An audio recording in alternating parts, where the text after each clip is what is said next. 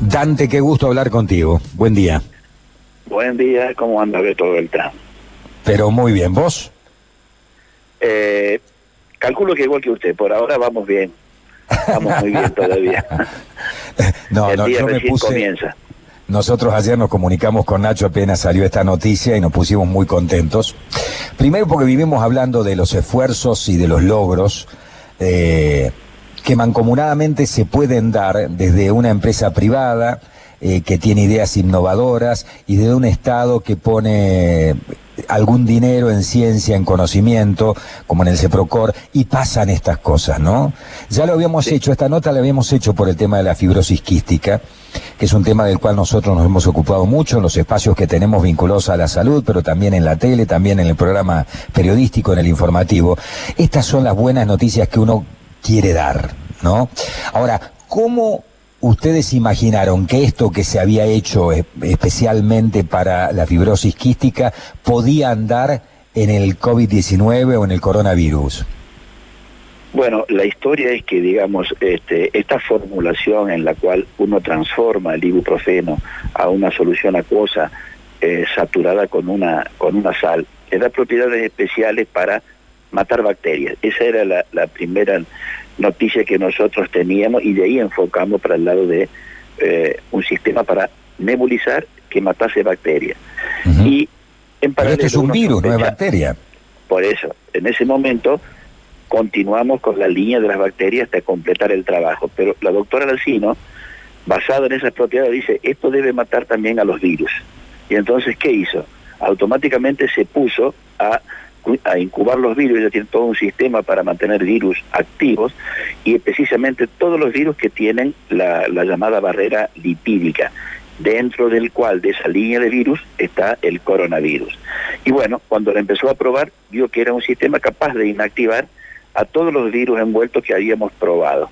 Entonces quedó la situación planteada que era una molécula que tenía las conocidas y fuertes propiedades antiinflamatorias, y ahora desarrollaba, además de propiedades bactericidas, también tenía propiedades viricidas.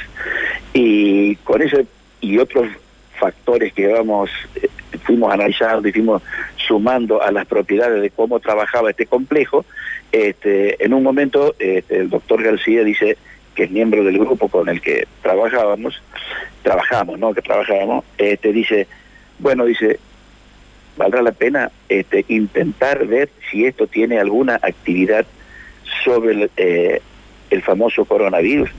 Lo charlamos, lo discutimos un poco y dijimos, bueno, hay muchas condiciones que parecen cumplirse como para que sea una potencial terapia para este tipo de patología. Y así comenzó la negociación, por así decir, con los médicos, este, en los cuales recae toda la responsabilidad, digamos, de empezar a conseguir la concientización de lo que queríamos hacer, la concientización de que se necesita un sistema de protección en el trabajo, digamos, porque no podíamos trabajar con pacientes uno por vez, digamos así.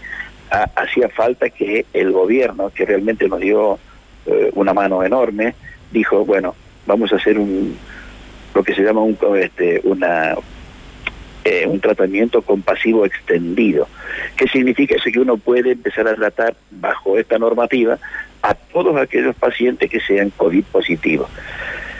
Y bueno, este, se diseñaron un, montón de sistemas eh, de protección, sobre todo para los médicos y personal que fuese a atender a los, a los pacientes internados con el COVID.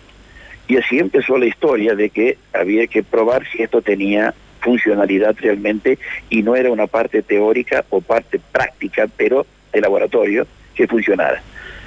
Y bueno, eh, al menos este, los, resultados que íbamos teniendo hablaban de que los pacientes en dos o tres días mejoraban su estado clínico, que en el fondo para los médicos, como dice siempre la medicina, la clínica soberana, y decían, acá hay una mejora de toda la sintomatología clínica, eh, y eso nos ponía contento, y al sexto día, más o menos, eh, se le volvía a repetir la, el kit para testear si estaba o no el virus todavía en el cuerpo.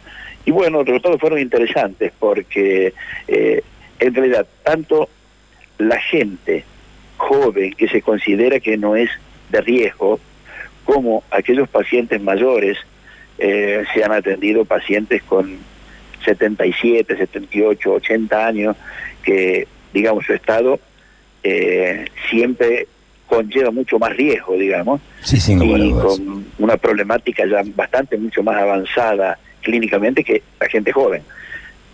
Y los resultados realmente fueron bastante alentadores porque esta gente este, empezó, dejó, después de siete días, dejó el oxígeno, respiran normalmente, ha cambiado toda su situación pulmonar y como mencionaban los médicos, este, la sorpresa de ellos era que eran pacientes ya candidatos, digamos, a respirador y que no, no tuvieron que llegar, digamos. O sea, evolucionaron con una franca mejoría. Y la verdad que eso nos puso a todos muy contentos, este, porque bueno, pareciera ser como que es una alternativa este, a una terapia que hoy, por lo que todos ustedes vieron las noticias mundiales, está ahí dichos y contradichos de que una droga anda, que otra droga no anda, que una cosa sirve, la otra. Es más, hay denuncias en Estados Unidos de que ayer una enfermera que se viralizó, ¿no? Diciendo eh, se está probando con gente, están matando gente porque eh, están probando con cualquier cosa. Esto lo bueno es que es una nebulización, además, no es que le están inyectando intravenoso un montón de cosas para ver. Es una cosa, lo que tiene tiene críticas que las tuvimos que salvar y tiene cosas muy lindas para mí. Yo soy químico, entonces eh, trato de hablar de la medicina, este, puedo sacar la guitarra y hablar todo lo que haga falta, porque no conozco, no soy médico, entonces me animo a decir cualquier cosa, pero este eh, dentro de la química, poder hacer una cosa como cuando yo le digo a los tesistas, le digo, esto es un sistema que siempre hay que trabajar en este contexto. Yo le pregunto, por ejemplo, ¿qué es lo más difícil en la ciencia o en la química? ¿Qué es lo más difícil? Y me miran así y le digo, lo más difícil es hacer que las cosas sean fáciles. Si no, es poco probable que lleguen a una aplicación directa en el mercado, en la gente, en donde sea. Y esto no, no implica nada complicado, Beto. Es una nebulización, que por supuesto, esta nebulización tiene sus críticas, las ha tenido, porque porque la recomendación misma de la OMS dice, en todas las patologías virales de origen respiratorio, no se no se, no se no se recomienda el uso de la nebulización porque con los nebulizadores clásicos cuando uno exhala se van las partículas que uno está exhalando al medio ambiente y puede contaminar al llamar enfermero, médico o médica que lo está tratando. Entonces, el laboratorio tuvo que desarrollar, y lo hizo, tres sistemas de nebulización que garantizan que la asistencia de esta persona por parte de los médicos o del sistema sanitario no se vea afectada. Un sistema de protección que es como una pequeña escafandra donde el paciente se puede nebulizar tranquilamente sentado o recostado en su interior.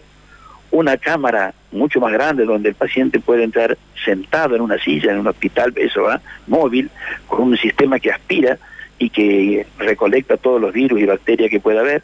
Y un sistema muy específico que es una nebulización común donde se le cambia la, eh, la, parte que se pone el, el, ese que se aplica tapa nariz y boca, hermético, y con un tubo de salida con un filtro también, esos filtros son especiales para eso.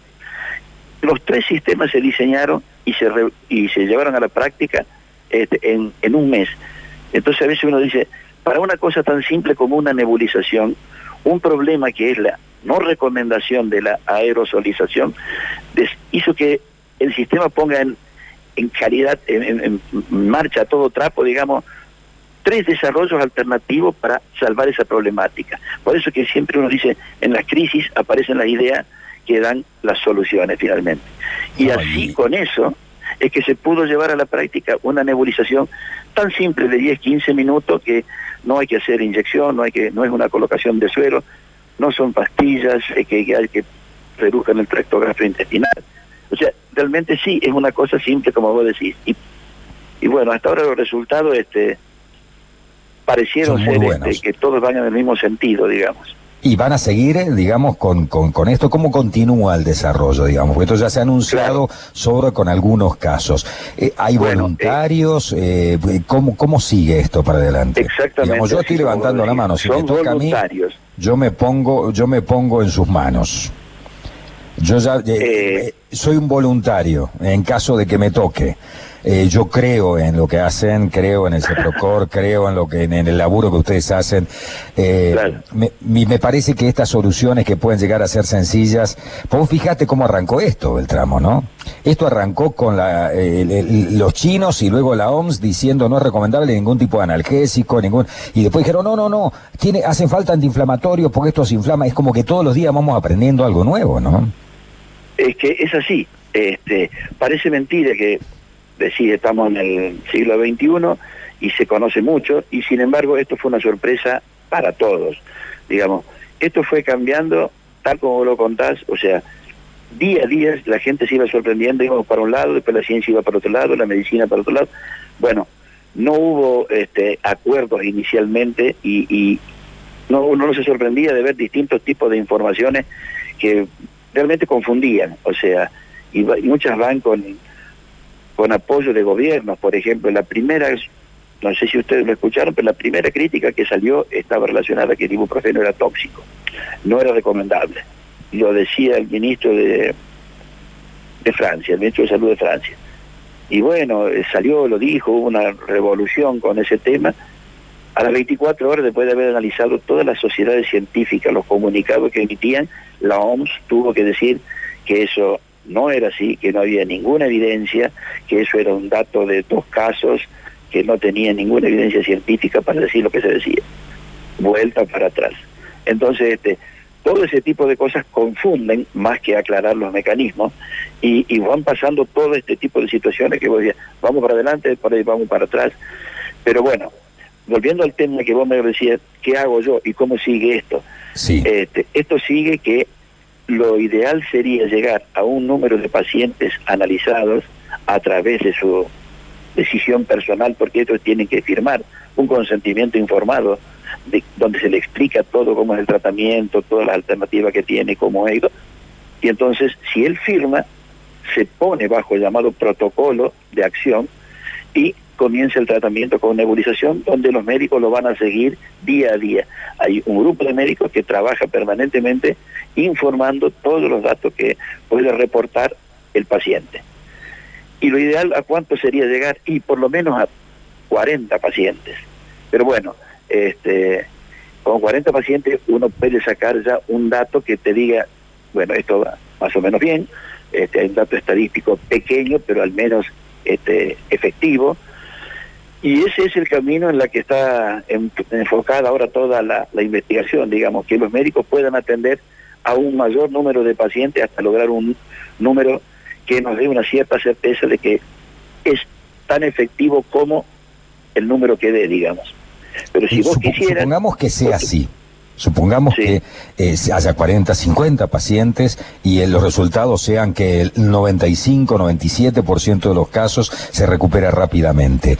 ¿Hay luego eh, dentro de este desarrollo la cantidad necesaria de nebulizadores de este tipo para poder continuar con el tratamiento aquí en Córdoba para todas las personas que realmente caigan en la mala y tengan la mala suerte de contraer esta enfermedad? Mira, eh, lo que yo sé, la empresa tiene aproximadamente, ha comprado este, para este proyecto 150 nebulizadores.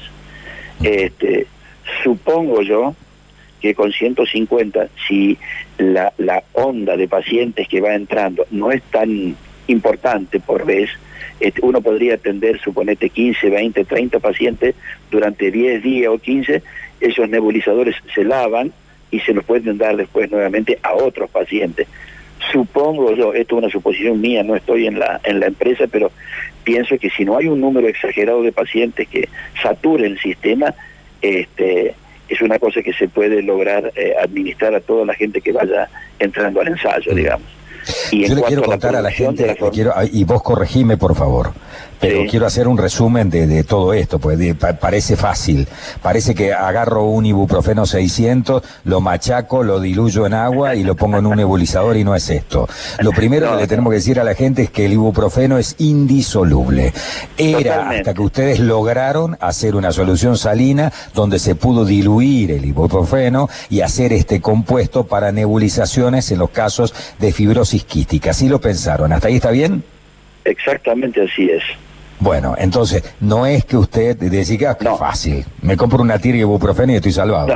No, no, no, no, no, no, no. ¿Por qué el ibuprofeno de esta manera, en esta solución salina, es tan más efectivo que el que tomamos por vía oral, por ejemplo? Esto es una buena pregunta.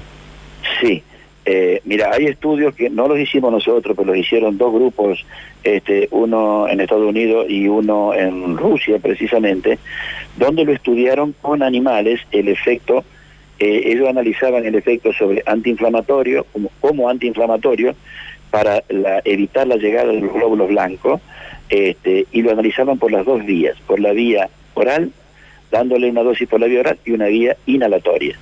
Y la vía inhalatoria es aproximadamente 100 veces, ellos dicen más, yo no me animo a decir tanto, pero es 100 veces más efectiva a la misma cantidad que vos le das, es 100 veces más efectiva la vía inhalatoria que la vía gástrica. Mm. Por lo tanto, se supone siempre que si uno le va a tirar el fármaco en el target, en el lugar donde tiene que ejercer su efecto, claramente va a tener ese efecto superador que si uno lo tiene que ingerir y se distribuye por la sangre por todos lados, la cantidad que llega al pulmón y de la forma que llega no es la misma que la que uno puede obtener en la forma inhalable, que es la vía de administración directa y iría desde afuera hacia adentro, porque cuando uno lo ingiere va desde la sangre hacia el exterior, digamos, a las células más superficiales del pulmón.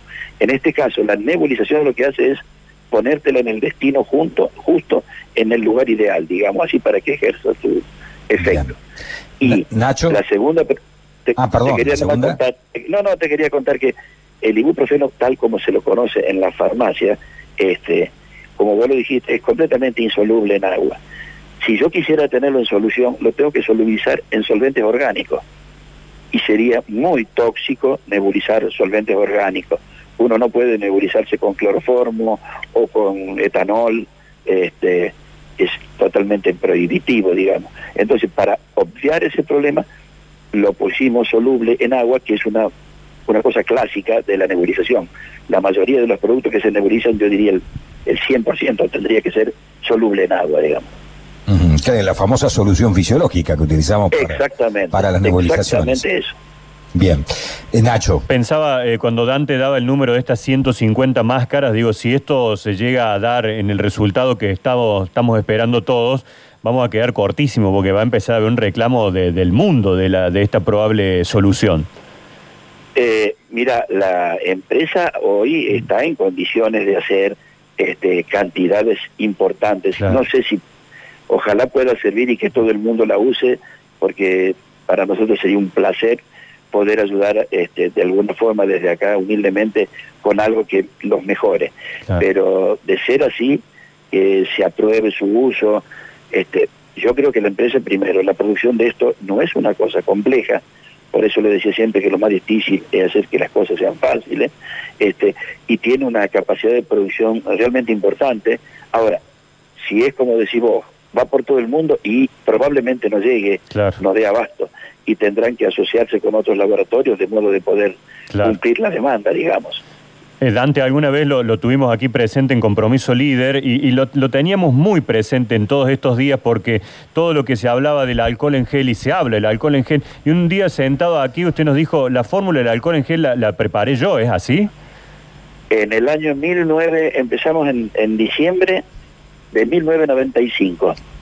Este, cuando había vuelto de Estados Unidos, creo que era el ingeniero Porta, que era ministro en ese momento, y vino, nos, nosotros recién ingresábamos al CEPROCOR, y una vez dijo, este, vino, nos reunió ahí, y dice, este, en Estados Unidos están haciendo esto, y está relacionado con mi empresa, y yo quiero este producto, a ver, ¿quién lo puede hacer? Y me acuerdo todavía que le dije en aquel momento, le digo, le digo ingeniero, discúlpeme, era ministro, le digo, soy ministro, discúlpeme, digo, si hay algo que rompe todos los geles, es el alcohol. Me dice, no, me dice, el alcohol en gel. Dice, ya te salió en Estados Unidos hace unos meses, qué bárbaro, que tuve que...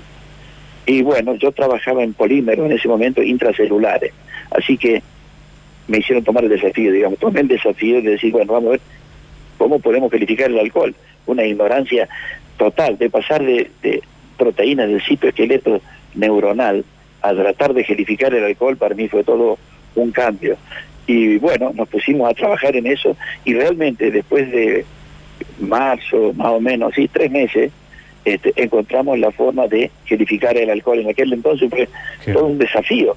Este, después eso se popularizó, digamos, fue de las manos y, y todo el mundo pudo hacer, por suerte, alcohol en gel, pero sí, el primer alcohol lo hicimos en 1996 en el CEPROCOR, este, como el primer desafío que hacíamos de investigación aplicada, digamos, para, para un producto. Qué bárbaro, ¿no?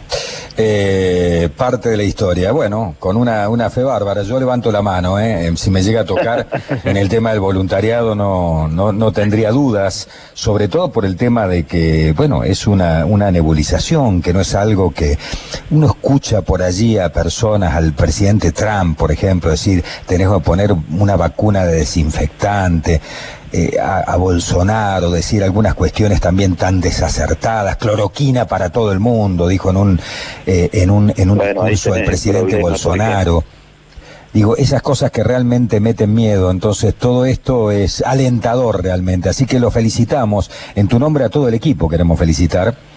Y eh, ojalá esto funcione y sea la esto no es un trabajo mío, Beto. Esto es un grupo de gente que, como vos dijiste al comienzo, eh, se logró, yo diría, para mí, eh, histórico, va a ser esto para mí al menos, porque es una asociatividad entre químicos, médicos, como el doctor García, que se ha integrado al grupo desde hace ya un tiempo largo y que maneja la interfase entre nosotros y los pacientes, digamos, con su grupo de médicos también que trabajan junto a él, que responden mutuamente entre ellos.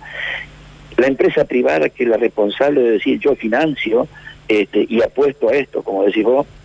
Y por último, una pata muy importante, que para mí sí es una cosa, que las empresas participen se conoce, que la asociatividad entre médicos y químicos en otro lado ocurre, también es conocido, pero que el Estado aquí en Córdoba haya hecho eh, solidariamente una, una decisión de decir, vamos a facilitar que esta terapia pueda ser aplicada en forma masiva, largando esa resolución realmente, bueno, nos sorprendió a todos muy gratamente y se pudo hacer lo que se está haciendo gracias a ello, una participación que nos, nos facilitó mucho todo realmente. Felicitaciones nuevamente, ¿eh? un abrazo y bueno, y estamos en contacto. Gracias, gracias por todo.